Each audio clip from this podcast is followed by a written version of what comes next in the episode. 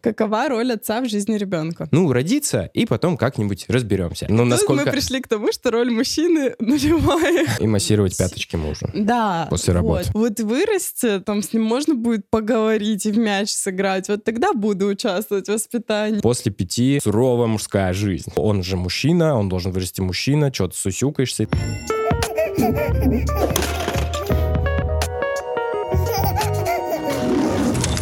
Всем привет, вы слушаете подкаст «Как приручить льва». Меня зовут Степа. Меня Марина. И это искренний подкаст о родительстве. Сегодня мы решили обсудить достаточно важную тему, а именно тему отцовства, а конкретнее роль отца в современном мире. Ну и в жизни ребенка, Да, в основном мы сегодня будем говорить про воспитание и, как бы, я бы так сказал, воспитание мальчиков, потому что у нас у самих мальчик, и в целом как будто бы такая более важная тема, что отец должен воспитывать мужчину, там, знаешь, и все такое. Более стереотипно, я бы сказала. Да, более, наверное, стереотипно, поэтому девочек мы сегодня вообще не затронем, извините.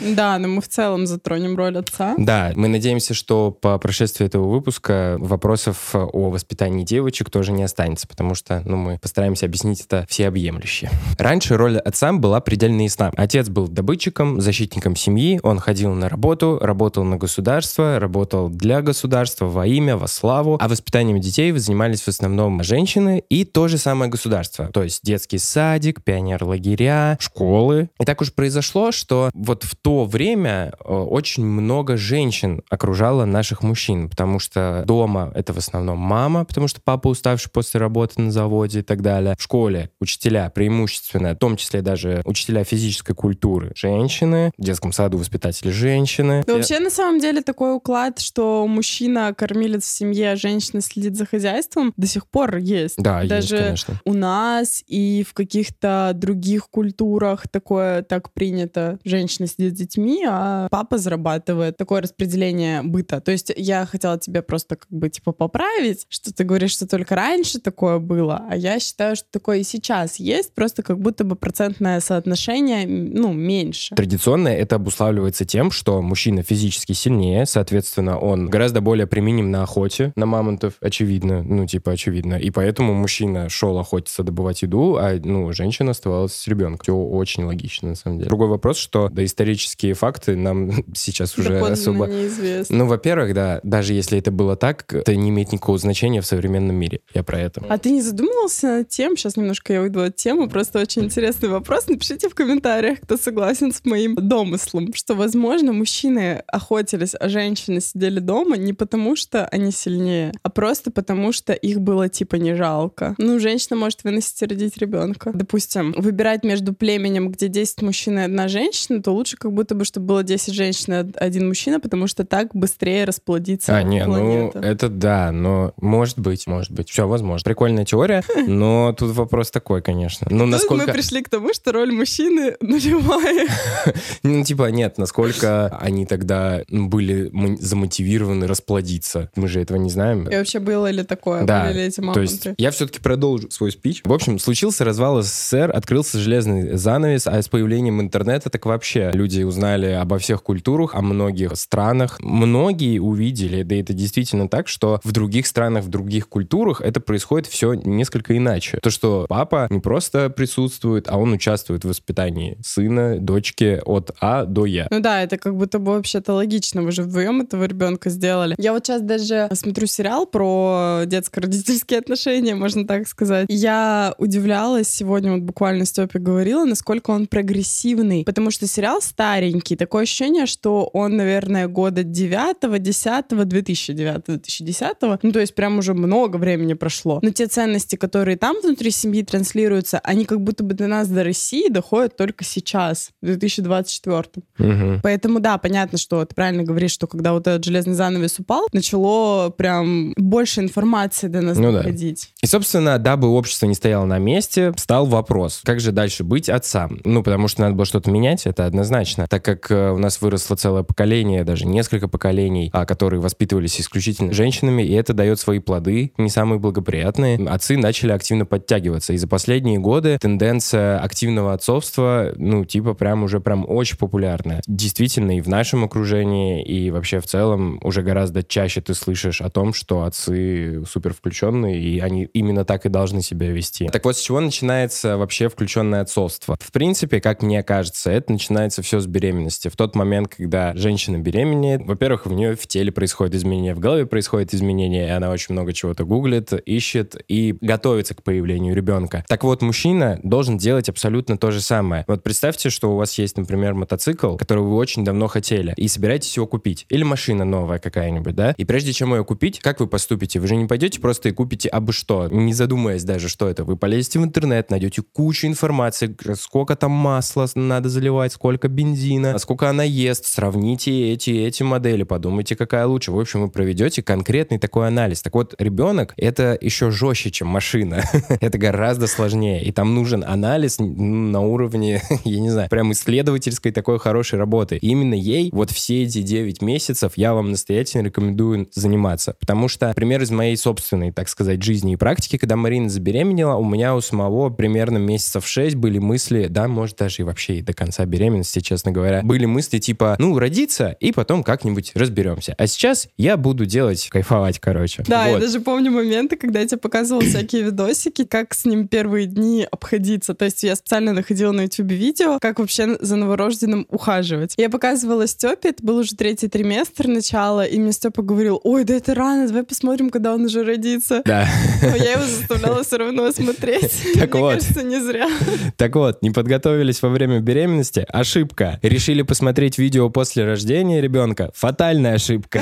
Это действительно так. Мой пример — это пример самого яркого, безответственного отношения к такому супер важному шагу в вашей жизни. Так вот, не будьте как я, как минимум. Послушайте этот подкаст, посмотрите его и начинайте уже готовиться, если вы сейчас ждете, например, ребенка и вы отец. Да, еще можно готовиться вот эту исследовательскую деятельность, как все писал, проводить вместе со своей партнершей, что-то с ней разделять. То есть, например, сказать, любимая, давай я выберу коляску или что-то еще. Там, давай я соберу сумку в роддом. Но это нет, это лучше жене доверить, потому что она же сама там для нее тоже надо вещи брать. Ну, в общем, проявить какую-то вот такую заинтересованность, потому что я вот как женщина могу сказать, что это пипец как было бы приятно, и просто бы меня приятно удивило. Мне кажется, это бы способствовало сближению, ну, в отношениях. То есть я Да, бы подумала, 100%. блин, прикольно, ты разделяешь со мной, это не только мне это важно, не только мне важно все это изучать, читать, смотреть, что ему лучше там купить, что, как за ним э, ухаживать. Вот, и можно даже там спорить, что-то там купить кокон или купить под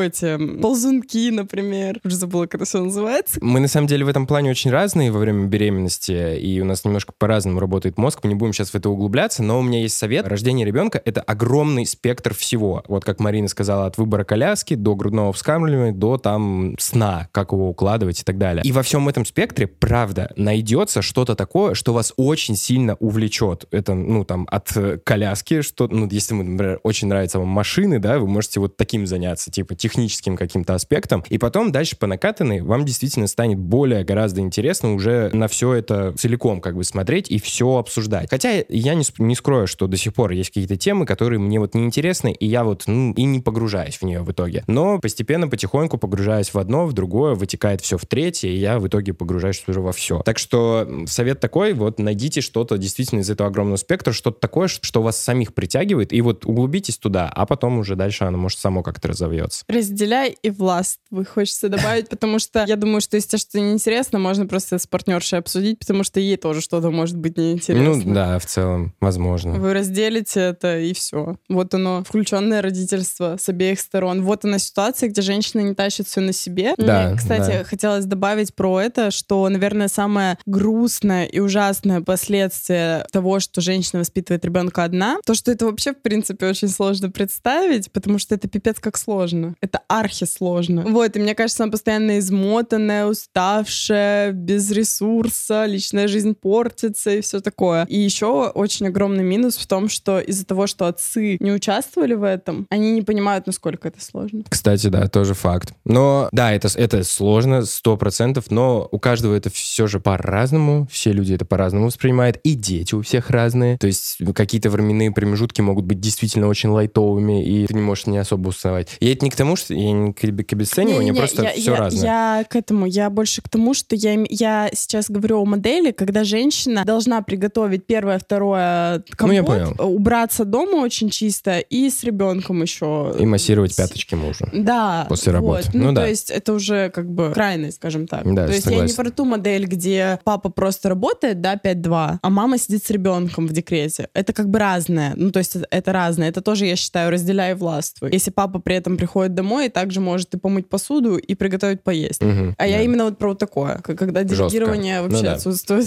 А ну вот ребенок у вас рождается, и что же самое важное вот в период от нуля до пяти лет? С Вот точки зрения со стороны отца, да? Да, именно, ну, да, со стороны отца, э, вообще и со стороны матери, просто будем говорить про отцов, потому что отцы считают, ш- ну, есть многие примеры, когда отцы считают, что это так не надо делать отцам. О, да, это же вообще очень часто, сейчас ты продолжишь, очень частая тема, что отцы, я думала, такого не существует, пока не услышала от кого-то прям живого человека, что отцы говорят, да что мне сейчас, типа, с ним делать, когда он только родился?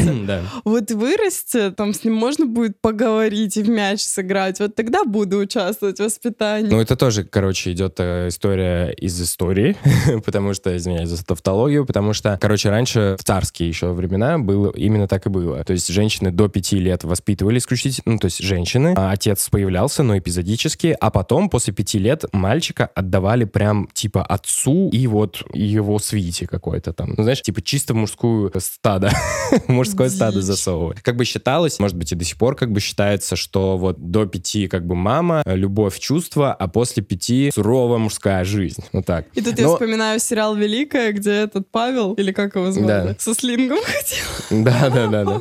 Ну, этот сериал особо ничего с реальностью не имеет общего, поэтому... Но Ну, Это очень забавный. мило было, как он со слингом хотел. Да. Но в целом, как бы по поводу вот этого, то, что после пяти оно немножко все уже пожестче, в какой-то степени это имеет место быть. Но не об этом сейчас. В общем, что самое важное от нуля до пяти, как я уже сказал, со стороны отца? Самое важное, первое, это не считать, что ваш ребенок — это мужчина. Это самое главное. Вот просто есть реально мнение, что с самого там детства Особенно, отцы если у вас родилась девочка. с самого детства отцы начинают жестко прессовать своих сыновей, которые очень маленькие, под лозунгом того, что он же мужчина, он должен вырасти мужчина, что ты сусюкаешься и так далее. Так вот, это все бред собачий, потому что от нуля до пяти лет мужчины никакого не существует. Не существует ни мальчика, ни девочки. Ну, понятно, по половым признакам существует, но в плане какого-то воспитания существует ребенок. Он просто маленький, беззащитный Малыш. комок, ничего не понимающий в этом мире. И самое важное, что в, этом, в этот момент вы должны дать своему ребенку, это чувство безопасности, невероятную безграничную любовь и все.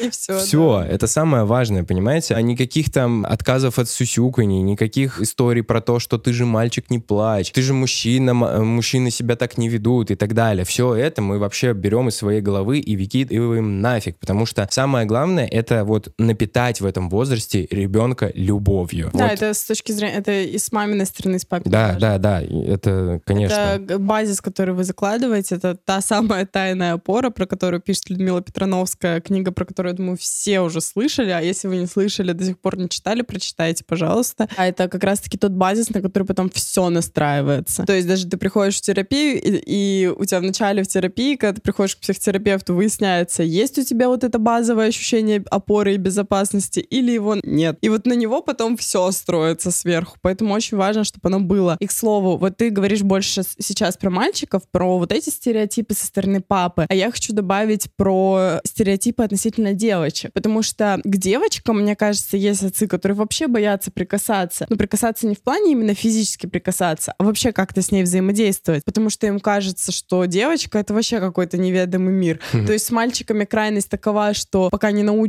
играть в мяч, я к нему не притронусь, а к девочке я вообще не притронусь. Пусть она там сама как-нибудь вырастет, и главное, чтобы замуж рано там не вышла условно. Не родила. Вот, да, и не родила в Слишком школе. рано, да. То есть настолько папы боятся с девочками иногда выстраивать отношения, они как будто вообще не понимают, как с ними общаться, как с ними разговаривать Ну и да. все такое. Хотя это такой же ребенок, и вот как раз-таки вот в этом самом-самом раннем возрасте вы закладываете вот этот фундамент ваших отношений, вы уже с нуля до пяти ищете какие-то общие интересы, общие какие-то приколюхи, которые есть только у вас. Это очень прикольно, потому что они уже вот сейчас, полтора года практически, Лёве, начинают прослеживаться. То есть есть какие-то штуки, которые он делает чисто со мной, есть какие-то штуки, которые он делает чисто со Степой. И это очень классно, потому что мы вот строим вот эти отношения. Потом также вот и с девочкой, потому что очень сильное заблуждение, что с девочкой в мяч не поиграешь, что с девочкой на рыбалку Ну условно да, не 100%. съездишь, и там, что ремонтировать что-то не захочет девочка с тобой увлеченно. Я помню, что папа мой в детстве, когда ремонтировал, мне было очень интересно ему там отвертки эти таскать. В общем, просто нужна инициатива от родителя и нужно старание, потому что ребенок не обязан вас развлекать и заинтересовывать. Это вы заинтересованы в том, чтобы выстроить эти отношения, чтобы потом 18 лет он не хлопнул дверью и просто не ушел. То есть вам нужно найти для себя что-то интересное в отношениях с ним. Его заинтересовать или ее в взаимодействии с вами. Если вы хотите вырастить крутого, классного человека, который будет по утрам запаровлять постель, готовить вам завтраки,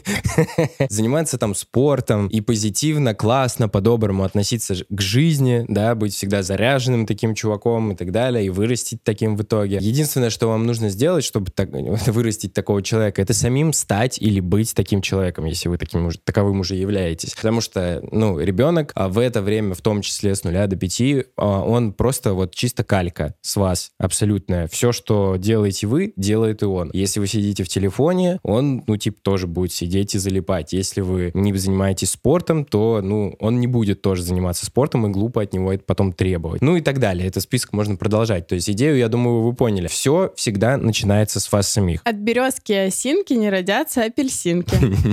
Да, это правда. Так что никаких претензий в дальнейшем к ребенку, если вы сами ничего из этого не делаете, не должно быть. В заключение мне все-таки хотелось бы попробовать ответить на вопрос. Какова роль отца в жизни ребенка? Да. Зачем вообще нужен отец, если прошлые поколения, как мы уже выяснили с вами, прекрасно справлялись и без нас, без отцов? Ни для кого не секрет, что мама и папа воспитывают ребенка абсолютно по-разному. И, как мне кажется, тут дело вообще не в половом признаке абсолютно, а в том, что в целом мама и папа — это два разных человека. Их по-разному воспитывали, они выходцы из разной семьи. И мне кажется, именно вот этот вот тандем двух разных людей, неважно, как у кого там что висит, а у кого не висит. Дело абсолютно не в этом. Дело в том, что ребенок получает от одного родителя одно, какие-то одни качества, потому что этот родитель обладает ими. От второго родителя он получает какие-то другие и совершенно абсолютно противоположные, к примеру, даже качества. Именно благодаря вот этому тандему, например, нас с Мариной, мы по чуть-чуть, типа, я в него там заложу вот такой вот кусочек, Марина сверху наложит такой, и из этого кусочка уже преобразуется что-то свое. И вот именно благодаря этому ребенок, мне кажется, и становится более полноценной, гармоничной личностью. И дело тут вообще далеко не в половом признаке. Но все же, если говорить более конкретно, недавно я разговаривал со своей психологиней, и на этот вопрос она ответила так, что женщины в воспитании, они закладывают в ребенке более в то, что у него внутри, а мужчины то, что ребенок несет наружу. То есть внутри это какие-то чувства, эмоции, то есть мама передает, да, и как-то формирует в ребенке, а мужчина формирует дисциплину, налаживание контактов с другими людьми, со внешним миром и так далее. И в целом, да, я с этим согласен, но за исключением вот некоторого но, а именно того,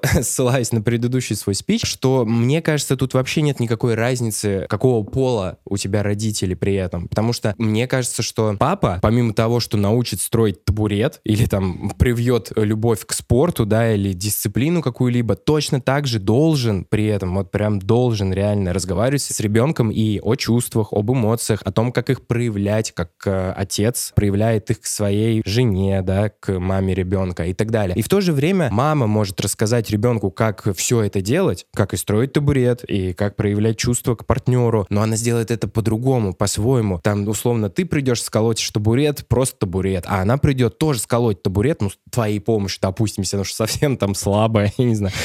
Ну, типа, у нее, ну, это невозможно даже представить. Ну, женщина может молотком по гвоздю ударить, это бред, думать, что нет. Но она при этом еще возьмет и принесет какую-то частичку своего. Она там скажет, а давай теперь его разукрасим, или что-нибудь такое. И про отношения она тоже скажет со своего взгляда, как она это видит и чувствует. Поэтому тут нет разницы. Ребенку нужен родитель. И будет круто, если ты или вы все, как отцы, будете ребенку этим самым родителем. Не обязательно ему там учить его играть в футбол. Это бред какой-то. Да просто идите за его интересом и будьте крутым папой. Таким, какого вы бы сами себе бы хотели. У вас же всех наверняка есть какие-то недосказанности и недопонимания со своими отцами, поэтому... И идеализации, которые не совпали с реальностью. Да, вот и попробуйте стать такими отцами. Спойлер, у вас не получится, но вы попробуйте. Ой, как круто сказал. Даже не знаю, что добавить к этому. Ну, наверное, хочется сказать, что я очень счастлива, что ты мой спутник жизни. Спасибо. В очередной раз об этом подумала и очень благодарна тебе, судьбе, Китаю и всему остальному, что мы вместе. Потому что это на самом деле очень увлекательный процесс, это очень интересно расти растить ребенка, И расти, быть родителем. и расти самим. И расти самим в процессе, да. Особенно это становится увлекательно, когда вы делаете это сообща, потому что вы становитесь самой настоящей командой, и ваши отношения становятся такими крепкими, какими не были никогда. Желаю каждому такого, такое испытать. Подписывайтесь на наш канал. У нас очень много подкастов вообще. Если вы впервые увидите этот ролик и не понимаете, кто мы, чем мы занимаемся, переходите вот на наш канал или в наши подкасты и смотрите. Там просто миллион уже тем записано, интересных и не очень, но всегда полезных. Это сто процентов. Поддержать вы нас можете, поставив лайк этому видео, написать комментарий или написав отзыв в Apple Podcast, если вы это слушаете, а также ставьте лайки на Яндекс Музыке, если слушаете через Яндекс Музыку. Всем спасибо, будьте крутыми отцами и родителями, и крутыми матерями. В общем, если что, мы с вами. А, телеграм-канал у Марины есть, подпишитесь. Все ссылки в описании. Все, всем пока. Пока-пока.